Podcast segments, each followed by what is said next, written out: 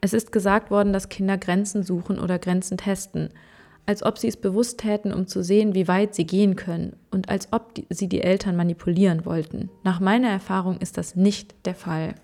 Vielleicht suchen die Kinder tatsächlich Grenzen, aber sie tun es deshalb, weil sie sie nicht kennen. Wenn ein Kind die Grenzen der Eltern nicht kennt, wird es unsicher, völlig passiv oder hyperaktiv und auf jeden Fall einsam.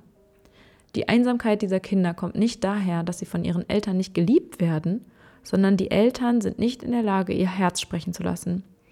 Genauso verhält es sich mit einem erwachsenen Partner. Wenn er nicht artikuliert, was er will und was er nicht will und was er denkt und fühlt, dann wird man einsam mit ihm, wie liebevoll und rücksichtsvoll er sonst auch sein mag. Hi zusammen und herzlich willkommen aus dem Kinderzimmer mit Isabo und Claudia. Hallo. In diesem Podcast möchten wir euch gerne mehr über die Schwangerschaft erzählen und über die Zeit danach. Viel Spaß dabei. Halli, hallo. Schön, dass ihr wieder reinhört. Ich bin heute wieder ganz alleine. Allein, allein, allein, allein. Ich muss immer an den Song denken. Dabei höre ich den irgendwie nie.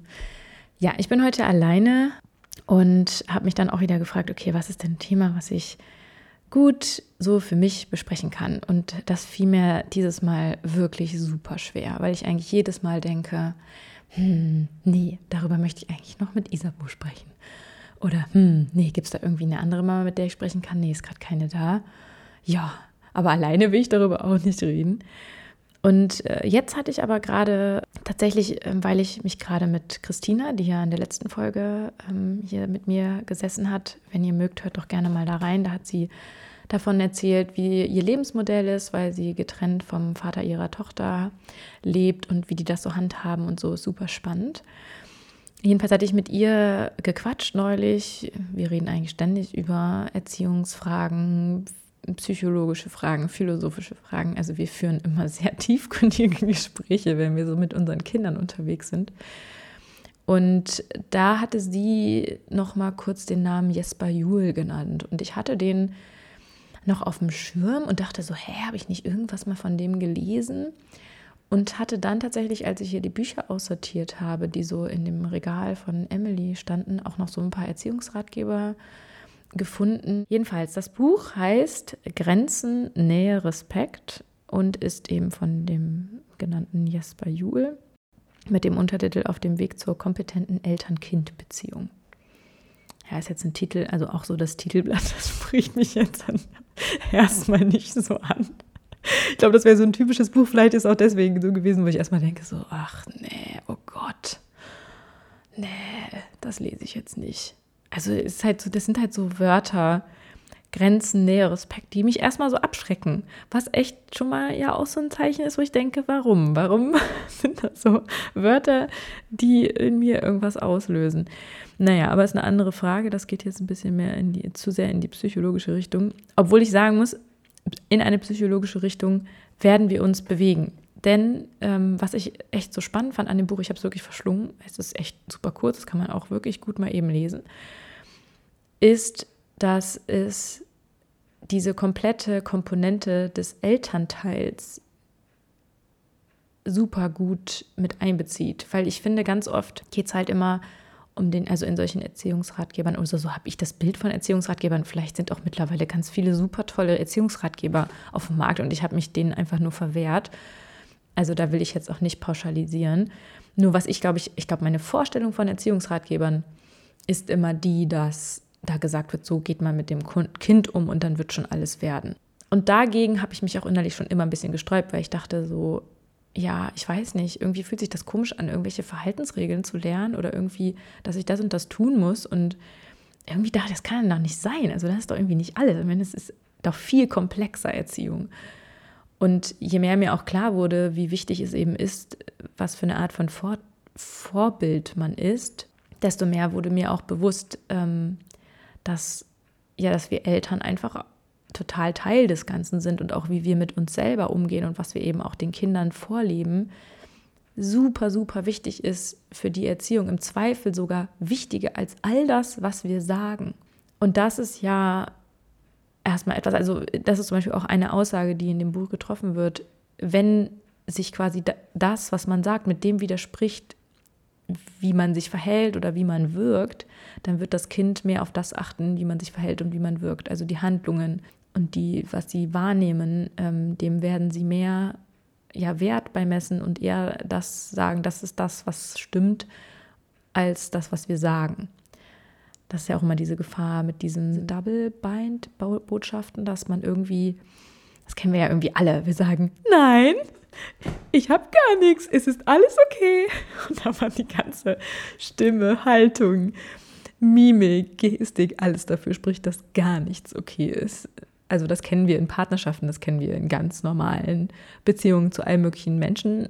Äh, und das gleiche passiert eben auch mit Kindern. Da kann man jetzt auch noch ein bisschen weiter ausholen, weil nonverbal ja meistens sogar viel mehr passiert als verbal und Kinder dafür total ein Gespür haben, was nonverbal passiert. Und ja, das halt auch so eine Sprache ist, die sie genauso lernen wie das, was wir sagen. Und ich weiß nicht warum, aber anscheinend eher dieses Nonverbale priorisieren. Und ich auch sagen muss, das ist zumindest eine Beobachtung, die ich an mir selber auch mache, dass ich äh, das Nonverbale, dass ich dem Nonverbalen oft einen höheren Wert beimesse. Ist auch eine Gefahr, muss ich sagen, weil manchmal äh, ja, gibt es auch Fehlinterpretationen von nonverbal, von nonverbaler Kommunikation.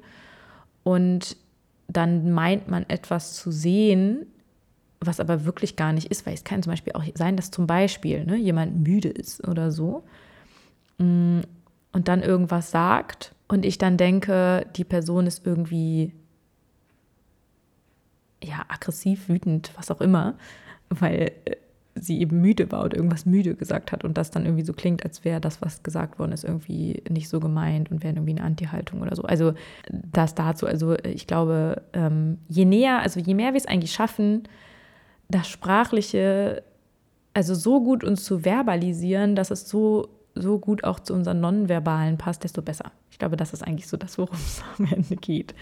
Und das ist natürlich eine Kunst, das muss man ein Leben lang lernen. Worum es jetzt im Großen und Ganzen in diesem Buch geht, ist tatsächlich, ähm, es geht um Macht. Es geht ähm, um die Macht zwischen Eltern und Kindern und wie quasi mit dieser Macht umgegangen werden könnte. Es geht um Grenzen und zwar nicht dieses Grenzen setzen aller, äh, es gibt starre Grenzen, so das und das ist das, was man hier zu Hause zu machen hat und äh, damit basta, sondern es geht darum, dass wir alle, alle Menschen Grenzen haben und auch essentielle Bedürfnisse und die sind, ne, bei den einen ist das stärker ausgeprägt, bei den anderen das, also jeder hat auch eigene individuelle Grenzen und nicht nur die Kinder, sondern auch die Eltern. Es ist sowohl extrem, wenn nur die Eltern quasi sagen, wo die Grenzen sind und dadurch ihre Macht ausmissbrauchen, indem sie nicht respektieren, wie die Grenzen der Kinder sind. Aber es ist eben, und das gibt es ja so eine Tendenz, die es momentan gibt, die ich so momentan beobachte, auch andersrum schwierig, wenn quasi die Kinder die Grenzen bestimmen und die Eltern gar nicht mehr ihre Grenzen äh, bewahren. Und es geht auch um das Thema Schuld was ich sehr tragend und spannend finde, was erst ganz zum Schluss in dem Buch kam ähm, und ich finde sehr, sehr wichtig ist, sich mit diesem Schuldthema mal so ein bisschen auseinanderzusetzen. Jetzt würde ich einfach mal so ein bisschen durchgehen, so einigermaßen chronologisch, weil das jetzt für mich einfacher ist. Äh, natürlich wird es wahrscheinlich so sein, dass ich immer mal so ein bisschen rechts und links abschweife. Aber grundsätzlich würde ich jetzt erstmal so ein bisschen so die über die Kernaussagen sprechen wollen und dann so ein bisschen meine Gedanken dazu und mich da so ein bisschen chronologisch entlanghangeln. Und ich hoffe, das gefällt euch und würde mich natürlich freuen, wenn ihr euren äh, Senf dazu gebt. Ist irgendwie der falsche Begriff, weil das klingt so negativ. Vielleicht klingt das nur in meinem Kopf so negativ. Also ich würde mich total freuen, wenn ihr mal äh, ja zu den einzelnen Sachen sagt, wie da eure Erfahrungen sind, wie ihr auch, ob ihr Jesper Juhl schon kanntet, wie ihr dazu steht. Äh, ja, einfach mal so ein bisschen erzählt, was das so Gedanken für Gedanken bei euch ausgelöst hat. Das lese ich immer total gerne und hilft mir auch einfach herauszufinden, was etwas ist, was euch interessiert und wo man quasi gut miteinander ja in Resonanz treten kann boah, heute habe ich es irgendwie, ich habe dieses Buch, glaube ich, gerade zu sehr, zu stark verschlungen und jetzt ähm, habe ich noch so diese komischen Begrifflichkeiten in meinem Kopf. Ja, und das könnt ihr machen bei Instagram aus dem Kinderzimmer. Ich würde mich sehr freuen. Außerdem freuen wir uns auch sehr über Bewertungen bei iTunes, dass ihr uns da was hinterlasst. Gut, das war es schon mal dazu und dann fangen wir einfach mal an. Also eine dieser ersten Aussagen ist, wir fühlen uns nicht geliebt, wenn unsere persönlichen Grenzen verletzt oder nicht respektiert werden.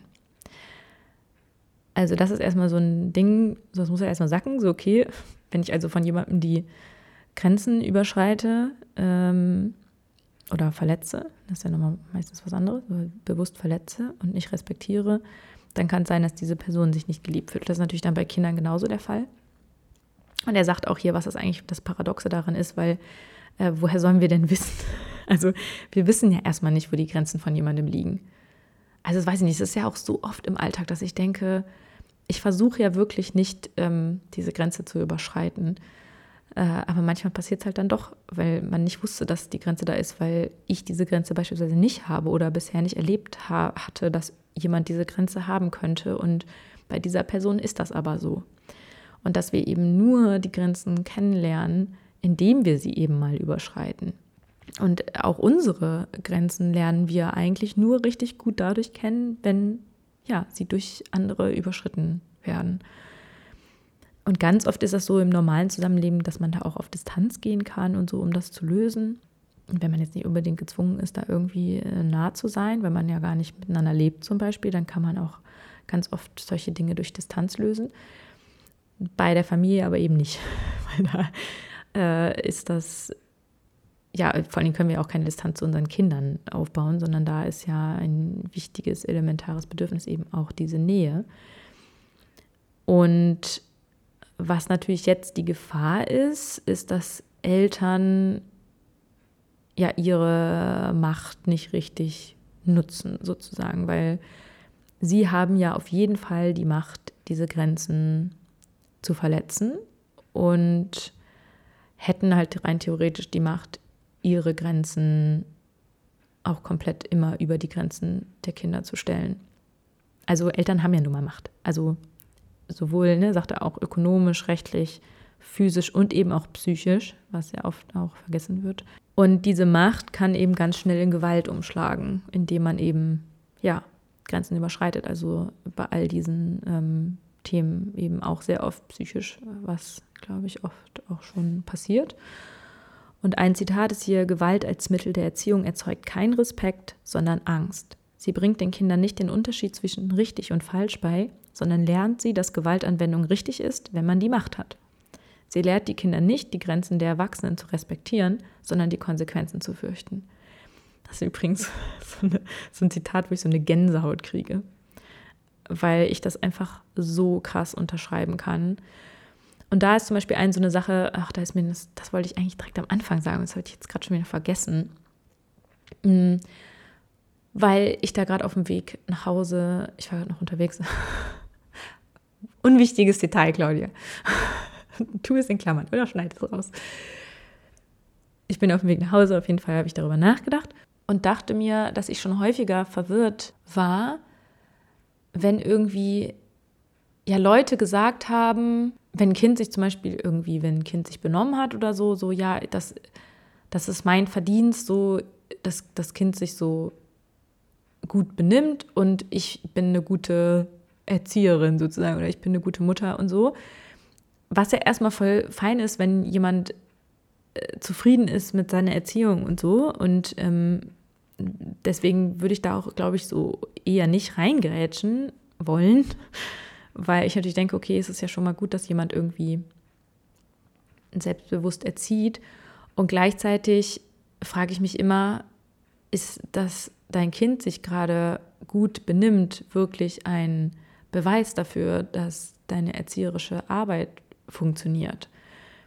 Das frage ich deswegen, weil ich doch nicht in das Kind reingucken kann und ich auch ganz oft das Gefühl hatte, so dieses Kind sieht irgendwie gar nicht so zufrieden aus, aber es benimmt sich gerade. Ich glaube, das war das. Ich glaube, wenn das Kind zufrieden ausgesehen hätte, so, so sich auch so gefühlt hätte. Ne? Also manche Kinder sind aber hervorragende Schauspieler, die würden vielleicht sogar zufrieden aussehen, weil sie das so geübt haben, den Eltern zu gefallen, dass sie da perfekt drin wären und man selbst das vielleicht nicht mehr wahrnehmen würde.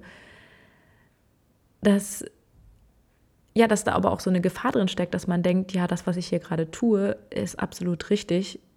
Und nicht weiß, was es aber für langfristige Folgen haben kann für ein Kind. Weil einfach vielleicht das Kind ein Anpassungskünstler ist und einfach genau herausgefunden hat, okay, ich muss mich nur so und so verhalten.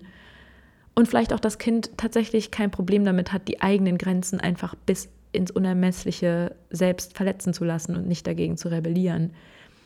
Weil es vielleicht auch nicht geklappt hat, vielleicht erst, also entweder hat das Kind halt einfach keine, keine Kraft zu rebellieren oder nicht die Persönlichkeit zu rebellieren.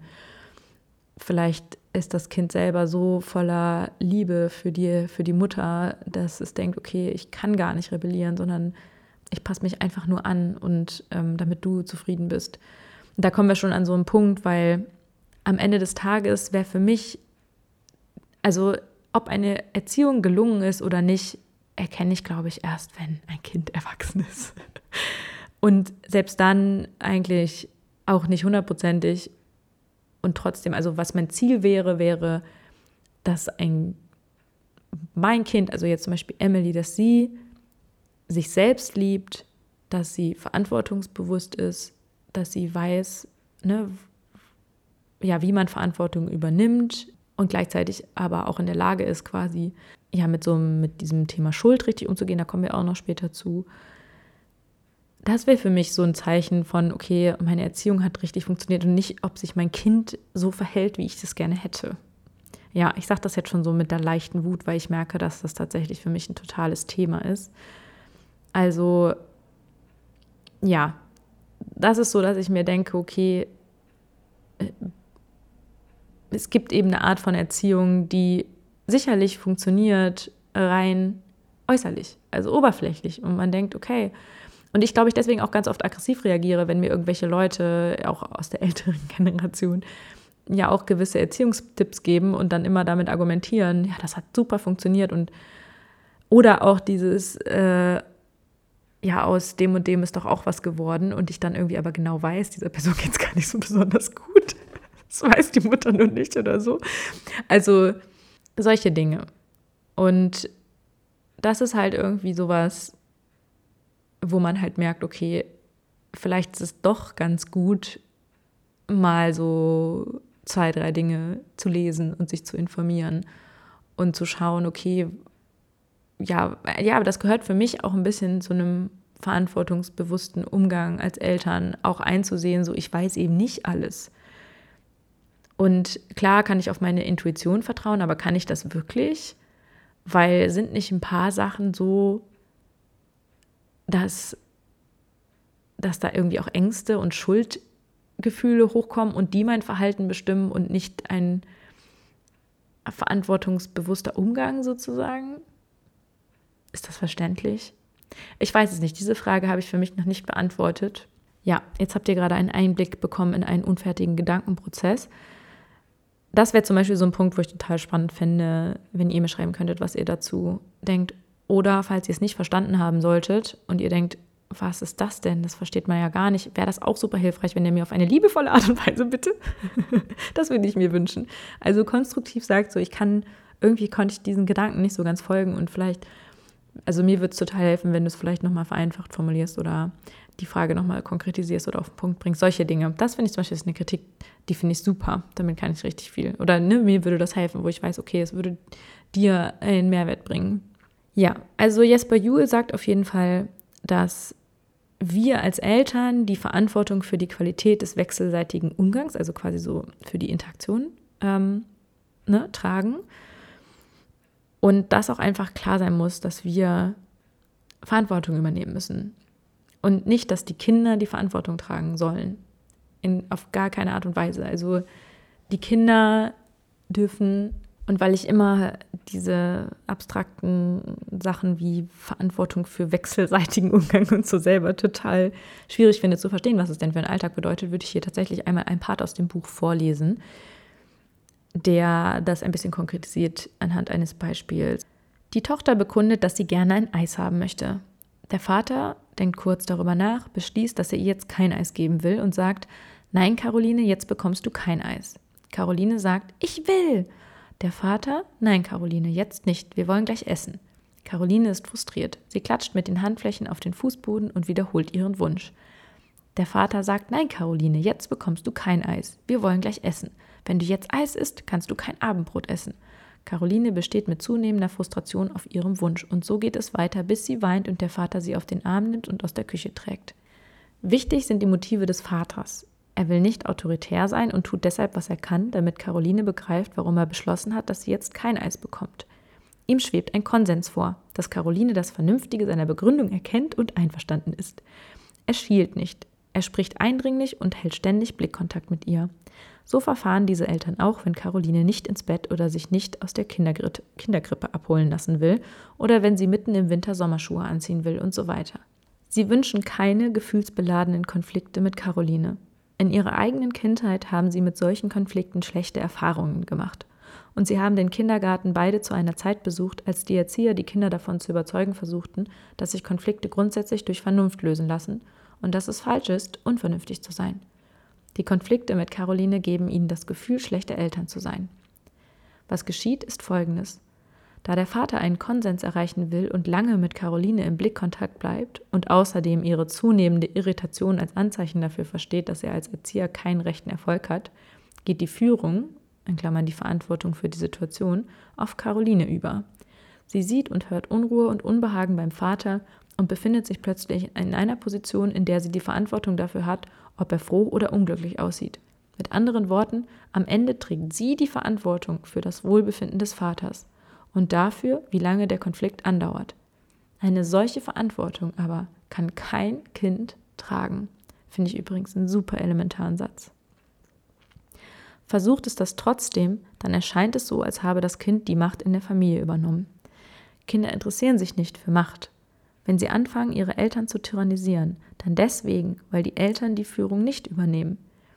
Ihr in äh, Anführungszeichen unvernünftiges Verhalten ist kein Ausdruck der Machtgier, sondern des Schmerzes darüber, dass ihnen zu viel Verantwortung aufgebürdet wird. Das ist ja zum Beispiel, ne, also ich, ich weiß nicht, ob ihr diese Sätze kennt, aber irgendwie dieses, das Kind will ja nur seine Grenzen austesten. Also quasi als wäre naja, das wird immer, es stimmt ja. Das ist ja das Absurde, es stimmt ja wirklich. Also die wollen ihre, nicht ihre Grenzen austesten, sondern sie wollen eigentlich darauf hinweisen, dass eine Grenze für sie da ist. Nur was für eine Art von Grenze ist natürlich unsere Aufgabe, das herauszufinden. Und gleichzeitig ist es so, dass es immer so gesagt wird nach dem Motto, ja, das will es als testen und das darf es nicht tun. Also quasi wird damit immer suggeriert, so, okay, wir müssen denen jetzt zeigen, dass da schon die Grenze war. Das heißt, wir sind verantwortlich dafür, die Grenzen der Kinder zu setzen.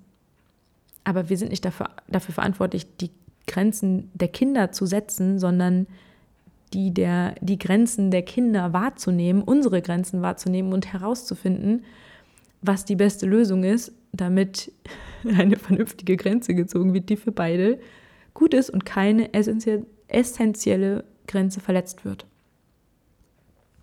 So weiter im Text. Carolines Eltern haben es nicht leid. Sie kennen nur eine Alternative, nämlich die ihrer eigenen Eltern. Stell dich nicht so an. Wenn du nicht hörst, was ich sage, musst du ins Bett. Und zwar sofort. Und sei artig. Wenn du nicht gleich artig bist, wird Mama böse. Sie tun klug daran, die kritische, herabsetzende, diktatorische und zutiefst verletzende Art und Weise, in der ihnen von ihren eigenen Eltern Grenzen gesetzt wurden, nicht zu wiederholen. Was aber soll der Vater tun, wenn Caroline sich das nächste Mal auf dem Fußboden vor dem Eisschrank niederlässt? Ja, und dann habe ich nur gedacht, bitte, bitte, was jetzt finde ich jetzt super spannend, weil das ist ja tatsächlich immer genau das Ding. Was ist denn die Alternative? Dass man dann denkt, okay, so möchte ich es nicht machen, aber irgendwie diese andere Alternative jetzt irgendwie alles durchgehen zu lassen, fühlte sich für mich zumindest auch immer nicht richtig an, weil ich immer dachte, okay, irgendwie, das kann es ja auch nicht sein, weil ich weiß ja zum Beispiel als erwachsener Mensch bei so einem Thema wie Eis, so, ich, also Emily könnte von morgens bis abends nur Eis essen. Die könnte auch von morgens bis abends nur Nudeln mit Ketchup essen. Und ich weiß aber doch als verantwortungsbewusster Erwachsener, weil ich auch ein gewisses Vorwissen habe, ganz sicher, dass ich, also dass diese Ernährung nicht gut ist langfristig. Und natürlich gibt es dann auch viele, ja, Eltern, die dann sagen, das Kind, na, es weiß schon, was es braucht. Das ist natürlich auch nochmal eine andere Ansicht, dass sie meinen, okay, Irgendwann wird das Kind auch merken, wenn es irgendwie äh, von morgens bis abends Süßigkeiten gegessen hat, dass das nicht gut ist. Und gleichzeitig, da bin ich mir gar nicht sicher, ob das so bewiesen ist. Also das fühlt sich für mich dann nicht richtig an, weil ich dann denke so, hm, na, das weiß ich jetzt nicht, ob ich das dem Kind so überlassen würde. Das ist genau so ein typisches Ding, wo ich denke, das ist was, da würde ich jetzt zum Beispiel meine Verantwortung übernehmen und sagen, nee, ich glaube nicht, dass das Kind das weiß, dass irgendwie, dass jetzt irgendwie, wenn das jetzt zwei Wochen lang Süßigkeiten ist, dass es keine gute Idee ist. Würde ich das Kind jetzt auch nicht ausprobieren lassen. Anders beispielsweise bei solchen Sachen wie, wenn wir, weil es ja so unmittelbar ist, also wenn es so Möglichkeiten gibt, wo, wo, so ein, wo für das Kind so ein unmittelbarer Effekt ersichtlich ist, weil ich glaube, das, also das wäre jetzt so mein, mein Weg, wo ich denke würde, das kann funktionieren, wo man die Kinder auch mal austesten lässt, bei so Sachen, wo es unmittelbar merkt, was für Konsequenzen das hat. Weil ich glaube, bei so einem Eis merkt das Kind ja nicht unmittelbar danach, okay, das ist jetzt schlecht für meinen Körper. Es ist ein Eis und danach geht es dem Kind immer noch gut. So, manchmal, also Emily war meistens überdreht, aber ich denke mal, dass sie das Überdrehtsein jetzt auch nicht unbedingt als schlimm empfindet. Das Eis wird aber langfristig Folgen haben und die weiß, also ich kann mir nicht vorstellen, dass ein Kind weiß und dass der Körper so intuitiv, perfekt evolutionär geprägt funktioniert, dass er schon weiß, dass, also sonst würden, weiß ich nicht, das kann ich mir nicht vorstellen. Das, das ist aber jetzt wirklich wieder meine eigene Vorstellungskraft. Und vielleicht kennen ja auch Leute irgendwie Studien dazu, dann bitte, bitte, das würde mich wahnsinnig interessieren. Also immer her damit. Aber ich würde denken, dass, äh, dass ein Kind noch nicht weiß, was für langfristige Folgen sowas haben könnte und auch nicht spürt. Weil sonst denke ich mir, hätten sie ja vielleicht gar keine Lust auf Süßigkeiten. Wisst ihr, was ich meine? Ich glaube eher im Gegenteil. Also es gibt ja auch so komische Theorien, dass irgendwie evolutionär so, ähm, dass es halt früher gar nicht dieses Angebot gab, also quasi wo diese Urtriebe überhaupt geprägt worden sind, die wir alle immer noch in uns tragen sollen. Äh, Gerade auch äh, Hashtag I don't know, ob das jetzt hundertprozentig auch so bewiesen ist. Aber dass irgendwie diese Sachen, ähm, ja, dass es eben ja kein Eis gab, sozusagen. Und wir deswegen ja auch diese Grenzen nicht gelernt haben. So, weil wenn, dann gab es mal süße Früchte und äh, da war es jetzt nicht so schlimm, wenn wir so viel davon gegessen haben. So, was ich aber gerade noch sagen wollte, war halt dieses mit dem unmittelbaren Effekt. Das wäre zum Beispiel sowas für mich wie, äh, das hatten wir halt schon mal mit Emily, dass sie keine Jacke angezogen hat. Ne? Also das Problem ist auch da, langfristige Folgen mh, mm, sind dann eher natürlich auch sowas wie Erkältung und so. Aber sie merkt ja auch schon kurzfristig, dass sie friert. Und da haben wir schon mal, da habe ich schon mal gesagt, das kann sie ruhig mal austesten. Also, dass sie da auch Selbstwirksamkeit spüren darf, so, okay, ich wusste, ist es jetzt nicht wahnsinnig furchtbar, also sie, ne, also ist jetzt gerade nicht irgendwie, dass sie gerade erkältet ist. Also wenn sie erkältet ist, dann mache ich solche Experimente nicht, aber ich denke, sie ist gerade gesund, so und auch selbst an der Erkältung würde sie jetzt nicht sterben. Anders als an, an Diabetes, was von zu viel Zucker passieren kann. Oder anderen Erkrankungen, ist so, dass ich dann irgendwie denke, okay, da kann sie jetzt mal ruhig rausgehen, vielleicht härtet das ja sogar ein bisschen ab. Und dann ähm, ja, hat sie halt nach und nach rausgefunden, so, okay, vielleicht ist es doch besser, eine Jacke anzuziehen. Und ich kriege sie dann auch immer mehr jetzt überzeugt davon. Ja, oder auch wenn ich dann sage, so, ich, ne, oder wenn jetzt gerade wirklich Erkältungssaison ist, dass ich dann auch mal sage, hey, ich habe einfach Angst, dass du dich erkältest. So, ich mache mir dann Sorgen um dich. Ich fände es total schön, wenn du die Jacke anziehen würdest. Und das funktioniert auch oft erstaunlich gut. Okay, jetzt habe ich wieder ganz viel geredet und möchte aber eigentlich ja weiter im Text sprechen, weil ihr vielleicht ja auch genauso wie ich gespannt darauf seid, was man dann jetzt bitte dann tun soll. Er kann Folgendes tun. Wenn sie wieder Eis sagt, kann er antworten, nein, Caroline, du bekommst jetzt kein Eis. Wir wollen gleich essen. Beim zweiten Mal, Caroline, ich gebe dir jetzt kein Eis. Und er blickt ihr freundlich in die Augen. Wenn sie auf ihrem Wunsch besteht, muss er den Blickkontakt abbrechen, weggehen und etwas anderes tun. Wenn Caroline ein gesundes und normales Kind ist, wird sie ihren Wunsch noch einige Male wiederholen und dann anfangen zu weinen. Auf diese Reaktion komme ich später wieder zurück. Hier muss sich der Leser mit der, oder die Leserin, mit der letzten Frage der Eltern und meiner Antwort begnügen. Aber fühlt sie sich dann nicht abgewiesen? Doch, hoffentlich. Aber das ist ja auch der Sinn der Sache. Was die Eltern also tun sollen, ist sehr einfach, aber deshalb nicht unbedingt leicht. Es gelingt nur, wenn sie das, was sie sagen, auch wirklich meinen. Und wenn sie mit gutem Gewissen meinen, das sind die beiden Momente, die in diesem Falle dazu beitragen, die persönliche Autorität, zu erzeugen, die notwendig ist, wenn sich keine der beiden Seiten minderwertig fühlen soll. Genau, das war das mit dem Respekt und Minderwertigkeit.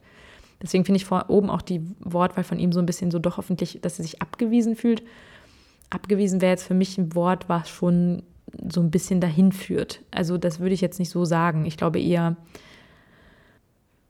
ist es ja nicht ein Abweisen. Also abweisen, wie kann man das denn sonst anders ausdrücken? Aber ihr wisst, glaube ich, was ich meine. Ne? Also ähm, ich glaube, es geht nicht darum, dass sie sich abgewiesen fühlen soll, sondern dass sie einfach verstehen soll, dass es äh, eine Grenze ist. So. Es geschieht nichts Falsches. Weder ist es falsch, ein Eis haben zu wollen, wenn man Lust darauf hat, noch ist es falsch zu bestimmen, dass dies nicht der richtige Zeitpunkt ist. Die Situation in dieser Familie hatte sich ohnehin schon so entwickelt, dass sowohl Caroline als auch ihre Eltern unglücklich waren. Die Eltern waren durchaus nicht verantwortungslos, nur wussten sie, als sie ihre Macht anwendeten, nicht, wie sie ihre Verantwortung konstruktiv annehmen sollten. Ja, ich glaube, das ist halt auch dieses klassische Ding, dass wenn man, also jetzt mal Hand aufs Herz, so jeder von uns, selbst wenn es noch so sehr nicht wollte, vielleicht gibt es ja aber auch viele, die einfach auch finden, dass das eine, dass es normal ist, quasi sein Kind anzubrüllen. Aber generell glaube ich, dass es halt immer mal laut wird. Also das ist ja ganz normal und das ist auch das, was jetzt bei Jul auch an späterer Stelle noch sagt. Das ist gar nicht das Problem, es sei denn, man brüllt halt ständig und alle brüllen die ganze Zeit. Sondern quasi, was man ja auch brüllt, ähm, wie die ganze Haltung dabei ist, wie man im Nachhinein, nachdem man gebrüllt hat, damit umgeht und aber auch zu überlegen bei einem selbst. Und das finde ich, da fängt es halt an, so, warum bin ich denn jetzt gerade so wütend? Also warum brülle ich hier eigentlich gerade rum?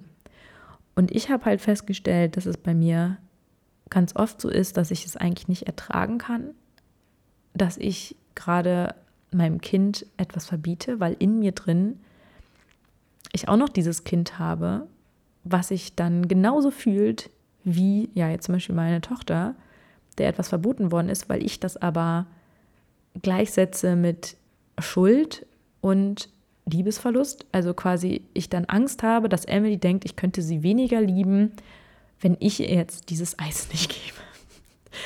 Okay, es ist jetzt sehr, sehr meta oder sehr, sehr tief, wie auch immer, in welche Richtung man gehen will. Und keiner von euch wird das ja bewusst denken. Und ich denke das auch nicht bewusst in dem Moment. Aber ich glaube, ich bin mir zumindest fast zu 90 Prozent sicher, dass ich das fühle in dem Moment. Also ich habe nicht, es ist, sagt nicht in meinem Kopf, oh Gott, Emily wird mich nicht mehr lieben, aber ich fühle mich unwohl, wenn ich ihr etwas verbiete, was irgendwas in mir auslöst, noch was auch, ja, jeder von uns hat ja nun mal noch irgendwie so diese Kindesanteile in sich drin. Und das ist, glaube ich, etwas, wo es hier auch am meisten darum geht, quasi herauszufinden, okay, was sind denn so meine Themen, was sind da auch meine Grenzen und sich einfach klar zu werden, was sind meine, also wo bin ich mir sicher, dass das gut für das Kind ist. Und es geht mir nicht um irgendein Schuldding oder so oder irgendwie, ich muss jetzt kompensieren, dass ich damals diese Dinge nicht durfte, also darf mein Kind sie jetzt, kann ja auch nicht unbedingt die beste Strategie sein, sondern ja, ich möchte mir sicher sein, dass das das Beste für mein Kind ist. Und das ist halt manchmal nicht so leicht herauszufinden, weil dafür muss man ja zum Beispiel auch wissen, was gut für mich ist, manchmal auch gut wissen, was so gut für andere ist, weil nicht unbedingt was gut für mich ist, ist eben auch gut für das Kind und das ist halt gar nicht so leicht. Ich glaube, das ist halt auch dieser ewige Prozess, dass man immer wieder gucken muss, okay, ja, wie reagiert das Kind und wie verhält sich das Kind und wirkt das auf mich gesund? So die Reaktion und dann eben wirkt das auf mich gesund auf Basis von, ja, zum Beispiel solchen Büchern, die ich gelesen habe oder so. Im nächsten Abschnitt geht es so ein bisschen um die Definition, was so diese generellen Grenzen sind und was die persönlichen Grenzen sind. Also bei Jule unterscheidet er eben zwischen diesen beiden Arten von Grenzen sozusagen und diese generellen Grenzen sind für ihn diejenigen, die allgemein dort gelten, wo man sich gerade befindet. Also in dieser Gesellschaft, dieser Familie, dieser Schule, diesem Verein und so weiter, verhält man sich eben so und so und nicht anders. Also es sind solche Normen ne, in der Kultur, der wir eben gerade angehören. Also was sind dann so, so typische äh, Grenzen? Ja, ziemlich sicher, man spuckt niemandem ins Gesicht oder so. Man hält bei Rot, wenn die Ampel rot ist. Ähm, ja, aber auch so Tischmanieren, das sind zum Beispiel solche Sachen, das ist auch so ein typisches Ding, was wir ganz oft haben, ist so dieses Sitzen bleiben, bis alle aufgegessen haben zum Beispiel. Das ist ja eine Norm. Das ist zum Beispiel so eine generelle, das ist so eine, so eine Knigge-Norm oder sowas, ne? Also, was ich meine. Und das ist auch sowas, wo ich ganz oft irgendwie so, da, weil er, ne, jetzt bei Jul, um dann nochmal einen Schritt zurückzugehen, sagt halt, man sollte mal darüber nachdenken, ob diese generellen Grenzen auch in den eigenen vier Wänden gelten müssen. Natürlich kann man sagen, okay, wenn ich das jetzt hier zu Hause erlaube, äh, und dann ist Emily irgendwo anders und dann soll sie plötzlich sitzen bleiben, weil die Gastgeberin das super unhöflich findet oder man irgendwie weiß, dass es irgendwie unhöflich sein könnte. Ähm, dann könnte das irgendwie nachteilig sich auswirken, weil dann irgendwie da eine wütende oder dass dann irgendwie auch Emily merkt, dass sie irgendwie gerade sich anscheinend falsch verhalten hat. Und gleichzeitig habe ich mir gedacht, so, ey, das ist doch irgendwie, was ist das für eine komische Regel? Und das ist halt das, wo man, ich glaube, wenn ich mir sicher wäre, dass das eine gute Regel ist, dann wäre es kein Problem. Aber ich habe halt so ein Fünkchen Unsicherheit, weil ich irgendwie gleichzeitig, also ich glaube, weil es bei mir gegenüber dem steht, dass ich denke, Kinder haben halt so einen krassen Bewegungsdrang und dass es für sie echt, also ich, unglaublich anstrengend ist, so lange sitzen zu bleiben und bestimmt auch nicht gut für die Entwicklung, die körperliche Entwicklung und so. Und ich das voll okay finde, wenn man halt nur so eine Viertelstunde bis halbe Stunde ist, dann kann das Kind auch mal warten, bis irgendwie alle aufgegessen haben. Es kommt ja auch aufs Alter an, ne? Also Emily ist jetzt drei, da kann sie auch schon mal ein bisschen länger am Tisch sitzen bleiben, ohne dass sie da irgendwie Schaden nimmt. Aber so, wo die so am Anfang, so wenn die noch so klein sind, ich irgendwie denke, so, muss das jetzt echt sein? So, das ist doch total anstrengend. Und ich denke, das sind ja auch Kinder, warum dürfen für die denn jetzt nicht auch mal andere Regeln gelten? Weil man natürlich dann immer sofort Angst hat, das ist ja immer dieses Gegenargument, so ja, es müssen alle Regeln für alle gleich gelten. Und ich dann immer denke so, hä? Wieso? Also für uns Erwachsene gelten doch auch andere Regeln als für Kinder. Wir dürfen Alkohol trinken, wir dürfen viel mehr Süßigkeiten essen wahrscheinlich, weil wir ja auch irgendwie größer sind. Also wir dürfen Auto fahren, wir dürfen alle möglichen Dinge tun. Warum? Das sind ja Dinge, die dürfen die Kinder nicht. So ja, hat ja auch einen Grund, weil es halt bestimmt nicht gut wäre, wenn sie das tun würden hat einen Grund und gleichzeitig ist genau das. So ist es aber auch vielleicht nicht gut für die Kinder, wenn sie jetzt die ganze Zeit rumsitzen und es stellt halt dann in dem Moment unser Bedürfnis über das der Kinder, was vielleicht weniger wichtig ist, weil ich mir denke, das ist halt, okay, es ist ein bisschen unruhig dann, aber ist es nicht genauso unruhig, wenn das Kind sitzen bleibt und die ganze Zeit irgendwie mit Löffeln gegen Gläser schlägt und so. Und das macht mich das nicht genauso verrückt, vielleicht sogar verrückter, als wenn das Kind einfach aufstehen würde und würde sich bewegen, könnte ich ja nicht ruhiger essen. Also was ist quasi für mich, das ist ja auch sowas, wo man sich immer an die eigene Nase packen muss. Warum ist mir das wichtig? Ist mir das wichtig, weil ich das so gelernt habe und man das eben nicht so macht? Oder ist mir das wirklich wichtig, weil ich quasi zum Beispiel das Gefühl habe, so wir sind so selten so gut, also wäre für mich so ein Grund zum Beispiel, ne? wir sind so selten mal, dass wir alle zusammen am Tisch sitzen und unterhalten und ich fände es halt total schön, mm, diese Gemeinsamkeit einmal zu zelebrieren und dann wenigstens einmal am Tag irgendwie gemütlich am Tisch zu sitzen und äh, Zeit miteinander zu verbringen. Das wäre für mich zum Beispiel schon ein Grund, wo ich denke, ja, da könnte ich eher irgendwie mitgehen. So, das ist natürlich auch wieder die Frage, ob das Alter des Kindes dann irgendwie, ne, ob das dann dem gerecht werden kann überhaupt. So, das ist immer eine Frage. Wenn aber er sagt, okay, mit drei dann schon eher, ne, weil dann kann sie sich ja vielleicht auch wirklich beteiligen. Und dann würde ich das aber auch genau so sagen.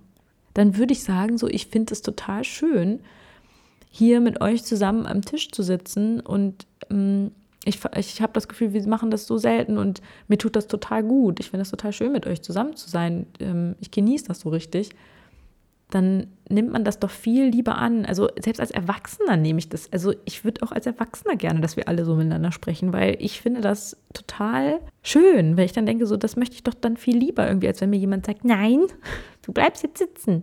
Sonst setzt was, ist ja noch das ähm, Netteste, was man dann sagen kann.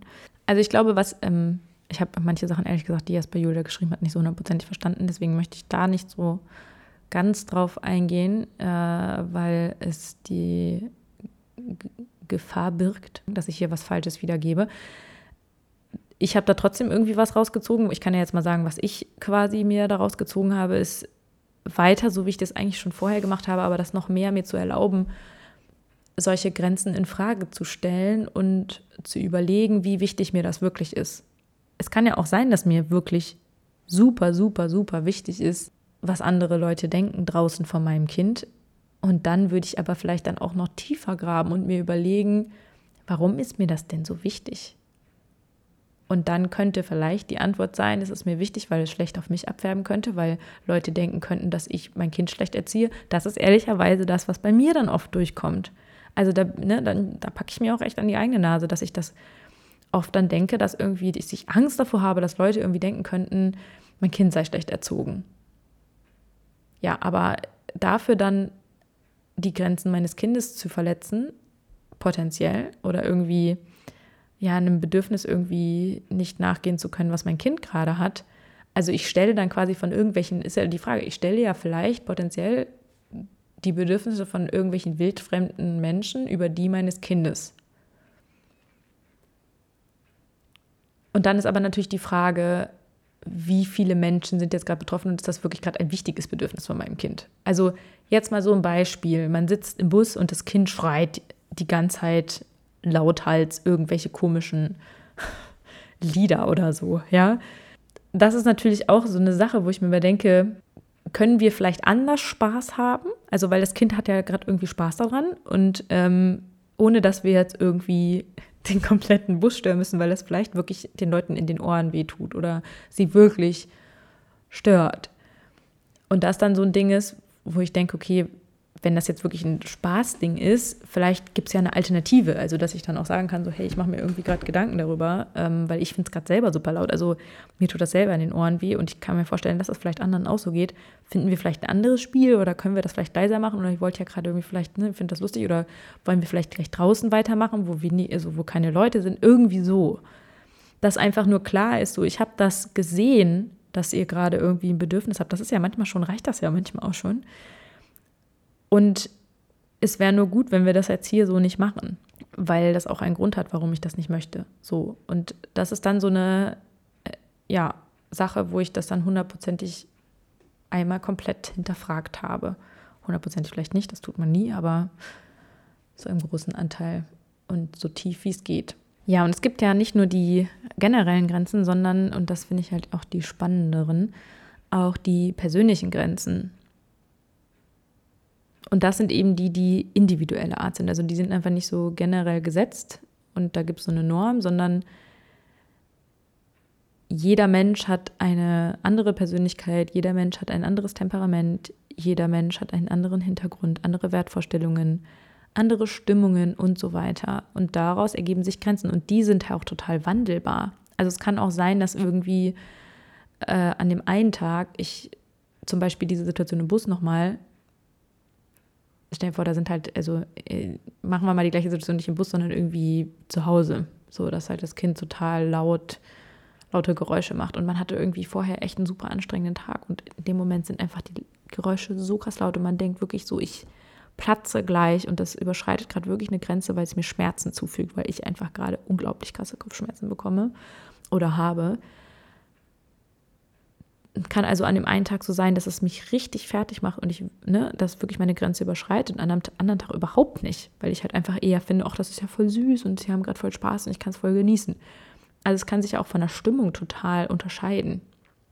Und da ist auch, finde ich, dann auch immer ein bisschen diese Problematik mit solchen starren Grenzen, weil wenn man irgendwie diese Grenze gesetzt hat, so okay, es wird hier nicht gebrüllt, zum Beispiel zu Hause, dann ist natürlich ja, hat das natürlich den Vorteil, okay, es ist klar für alle Beteiligten, dass hier zu Hause nicht gebrüllt wird. Und gleichzeitig, ja, kann, macht es ja manchmal vielleicht auch Spaß, irgendwie sowas rauszulassen. Und das wird halt automatisch unterdrückt, obwohl es vielleicht auch Tage gibt, an denen es gar nicht so stört. Und hier sind so ein paar Beispiele, die würde ich gerne mal vor, vorlesen, weil, ja, wie gesagt, Beispiele immer ganz schön sind, wie ich finde. Mm, zum Beispiel, ich möchte nicht, dass du jetzt Musik hörst, ich bin müde. Nein, ich will dir jetzt nichts vorlesen, ich möchte meine Zeitung lesen. Ich will nicht, dass du mir wehtust, sag mir, warum du so wütend bist. Wenn ich dir bei deinem Aufsatz helfen soll, muss es heute oder morgen sein. Den Rest der Woche habe ich keine Zeit. Du sollst nicht mehr in unserem Bett schlafen, Mama, Mama und ich wollen allein schlafen. Nein, ich will keine Pizza machen, heute mache ich Frikadellen. Ich verstehe, dass du einen freien Tag haben willst, aber ich will mir heute nicht frei nehmen. Ich will gern mit dir spielen, aber erst in einer halben Stunde, wenn ich mit der Küche fertig bin. Ich verstehe, dass dir dieses Fest wichtig ist. Im Moment weiß ich aber nicht, ob ich dich hingehen lassen will. Lass mir Zeit bis morgen, damit ich damit ich es mir überlegen kann. Nein, ich will dir jetzt nicht antworten. Ja, das Kleid, das du bei Omas Geburtstag getragen hast, ist schön. Du siehst sehr hübsch darin aus. Aber ich will nicht, dass du es heute im Kindergarten trägst. Es ist nicht warm genug. Nein, weil es zu kalt ist und weil ich es nicht will. Also das ist halt immer diese, das hat ja auch ein bisschen was auch zum Teil mit dieser gewaltfreien Kommunikation, ne? dass man halt irgendwie, das ist hier noch nicht so komplett das Gleiche. Da merkt man auch, dass es da wirklich nochmal Unterschiede gibt. Fände ich eigentlich auch spannend, das nochmal genau zu untersuchen, so wo da so die Unterschiede sind also Jesper Juhl äh, verwendet jetzt nicht genau gewaltfreie Kommunikation, aber es, die fahren, glaube ich, so auf der gleichen Straße, sagen wir es mal so. Vielleicht so ein bisschen ne, eine andere Spur, so, aber eigentlich geht's, ja, haben die, glaube ich, das gleiche Verständnis von Gleichwertigkeit innerhalb der Familie, nur ein bisschen andere Methoden. Trotzdem ist auch hier quasi so sehr Ich-Botschaften, dass einfach klar ist, so, das ist mein Bedürfnis, das ist meine Grenze. Also bei der gewaltfreien Kommunikation wäre das halt ja jetzt mein Bedürfnis und mein Gefühl ne? und eine Bitte. Und äh, hier ist auch so, dass hier sehr gesagt wird, so, das ist das, was ich gerade machen möchte, das ist meine Grenze. Und das eben viel besser ist, um in Kontakt zu treten mit Kindern. Denn, und das ist auch noch eine von diesen Kernaussagen, ist, Kinder suchen keine Grenzen, sie wollen Kontakt dass nämlich so eine Einsamkeit der Kinder nicht durch mangelnde Liebe kommt, sondern weil die Eltern nicht ihr Herz sprechen lassen. Das finde ich übrigens auch einen sehr schönen Satz. Und das tatsächlich so wichtig ist, weil dieser emotionale Kontakt, dass eben die Eltern ihre wahren Gefühle und Bedürfnisse ausdrücken, ich auch als sehr, sehr, sehr wichtig empfinde. Das ist aber so mein persönliches Anliegen, weil ich halt denke, dass das nicht nur in der Erziehung wichtig ist, sondern theoretisch auch noch im Erwachsenenleben sehr elementar ist. Zumindest wenn man so persönliche Beziehungen aufbauen möchte. Ob das jetzt im Berufskontext immer so die beste Idee ist, I don't know, vielleicht ja auch. Aber im Privatleben auf jeden Fall. Hier kommt auch noch ein Zitat von dem Punkt, den ich vorhin genannt habe, mit dem so, die wollen noch nie ihre Grenzen austesten. Und hier ist auch noch ein schöner Satz dazu. Es ist gesagt worden, dass Kinder Grenzen suchen oder Grenzen testen, als ob sie es bewusst täten, um zu sehen, wie weit sie gehen können und als ob die, sie die Eltern manipulieren wollten. Nach meiner Erfahrung ist das nicht der Fall. Vielleicht suchen die Kinder tatsächlich Grenzen, aber sie tun es deshalb, weil sie sie nicht kennen. Wenn ein Kind die Grenzen der Eltern nicht kennt, wird es unsicher, völlig passiv oder hyperaktiv und auf jeden Fall einsam. Die Einsamkeit dieser Kinder kommt nicht daher, dass sie von ihren Eltern nicht geliebt werden, sondern die Eltern sind nicht in der Lage, ihr Herz sprechen zu lassen. Genauso verhält es sich mit einem erwachsenen Partner. Wenn er nicht artikuliert, was er will und was er nicht will und was er denkt und fühlt, dann wird man einsam mit ihm, wie liebevoll und rücksichtsvoll er sonst auch sein mag. Ja, das fand ich einen der absoluten Schlüsselsätze, aber da gab es irgendwie auch viele. Und ich merke gerade, dass ich schon super lange rede und immer noch nicht fertig bin mit dem Buch, was sehr schade ist. Und ich würde es super gerne weitermachen. Ich würde super gerne den Rest des Buches auch noch erzählen und was meine Gedanken dazu sind. Deswegen würde ich da, glaube ich, einfach eine zweite Folge zu machen. Ich denke, das ist am besten, weil ich möchte das jetzt ungern auch so unfertig stehen lassen. Wenn ihr möchtet, wenn ihr jetzt noch Fragen habt, Beispiele oder euch schon Sachen durch den Kopf gegangen sind oder so zu diesem Thema, würde ich mich total freuen, wenn ihr das bei Instagram schreiben würdet, bei aus dem Kinderzimmer. Das ist für mich totale Inspiration. Vielleicht kann ich da sogar mal ein paar Sachen aufgreifen oder vielleicht auch mal eure Erfahrungen, wie das so bei euch war, ob ihr schon mal solche Sachen ausprobiert habt, unterschiedlich zu handhaben und oder ihr hattet irgendwie lange Probleme mit irgendwas und ihr habt mal die Richtung gewendet und äh, geändert und das hat total was gebracht und ihr habt das Gefühl, irgendwie alle sind zufriedener damit, dann schreibt das gerne. Es würde mich wahnsinnig interessieren. Oder ihr habt irgendwie einen Konflikt gerade und ihr merkt irgendwie, boah, da komme ich irgendwie gerade überhaupt nicht weiter und ihr hättet mal Lust, irgendwie eine andere Meinung dazu zu hören oder vielleicht auch mal äh, nicht meine Meinung, sondern so wie quasi dass jetzt da so aus dieser familientherapeutischen Sicht ähm, da vielleicht sogar eine Antwort in dem Buch steckt, dann würde ich mich total freuen. Und ja, ich muss echt sagen, das jetzt noch so vielleicht hinterher. Ähm, ich finde das sehr schön, dieses Buch zu lesen, weil es irgendwie, weil ich, ja, natürlich an manchen Stellen auch schlucken musste und dachte so, oh shit. das habe ich vielleicht bisher noch nicht so gemacht. Und natürlich auch schon bei vielen Dingen dachte, Gott sei Dank, ich habe es irgendwie so gemacht. Aber trotzdem, naja, dadurch, dass er auch gerade am Ende dieses Thema Schuld und so ähm, mit einbringt, gleichzeitig auch das jetzt nicht so Schuldgefühle in mir auslöst oder so, in dem Sinne, dass ich jetzt irgendwie eine schlechte Mutter bin, weil ich jetzt nicht das so und so gemacht habe, sondern ich glaube sowieso, dass wir alle unser Bestes tun. Und ich glaube, das Wichtigste ist nur eben, dass man offen bleibt irgendwie. Und das ist aber so meine Meinung, das ist für mich halt so ein Wert. Und natürlich trotzdem sich daraus, eine, ja, sich die Rosinen picken kann und sagen kann, okay, das passt für mich und das probiere ich jetzt mal aus. Und sich natürlich trotzdem noch lange nicht dem fügen muss. Aber ich finde, es schadet nichts, es schadet nichts, würde man bei uns sagen, sich das mal anzuhören. Und habe dann selber ja auch gemerkt, dass ich mich da dem so ein bisschen verschlossen habe. Vielleicht, weil ich das auch zu dem Zeitpunkt dann einfach brauchte, weil vielleicht auch zu viel von außen kam und ich auch gerade brauchte, mal wieder so auf mich zu hören, weil ich natürlich auch die Tendenz eher habe, dann das zu tun, was mir von außen gesagt wird, hatte. Ich spreche jetzt absichtlich in der Vergangenheit, weil das jetzt wirklich langsam nicht mehr so ist und ich sehr daran arbeite. Und dann natürlich auch irgendwie nichts mehr hören wollte, was von außen kommt. Was dann auch völlig okay ist, weil ja, ich dann halt auch erstmal gucken wollte, okay, was ist denn so, was steckt denn so in meiner Brust? Und ja, manchmal hilft es aber dann auch gleichzeitig, und das habe ich auch gemerkt, solche Bücher zu lesen, wie dieses, wo ich sagen muss, das entspricht total meinen Werten. Das ist so total, das fühlt sich für mich, wenn ich das lese, total richtig an. Und auch wenn ich da manche Sachen lese, die ich vielleicht bisher nicht so gemacht habe, dann kommt vielleicht ein kurzer Peak und man denkt sich so, und gleichzeitig denke ich mir so, ja, aber eigentlich fühle ich das. Also, wenn dann irgendwie zum Beispiel so ein Beispiel kommt und dann irgendwie, wie hätte ich es besser machen können, dann denke ich so, ja, Mann, hätte ich das mal gewusst. Aber dann hatte ich's, wusste ich es einfach bis zu dem Zeitpunkt nicht. Und das ist dann auch okay, weil jetzt weiß ich es ja. Okay, das waren meine abschließenden Worte und ich würde mich natürlich total freuen, wenn ihr Lust habt, beim nächsten Mal wieder reinzuhören, wenn ich dann über den Rest des Buches spreche. Und wie gesagt, wenn ihr Fragen dazu habt, gerne her damit und gebt mir auch gerne mal Feedback dazu, wie ihr das so findet, über sowas auch mal zu sprechen in diesem Rahmen. Dann habt noch ein wunderschönes Wochenende, lasst es euch gut gehen. Seid lieb zu euch selber. Ihr gebt immer euer Bestes. Das wollte ich nochmal unterschreiben. Bis dann. Tschüss.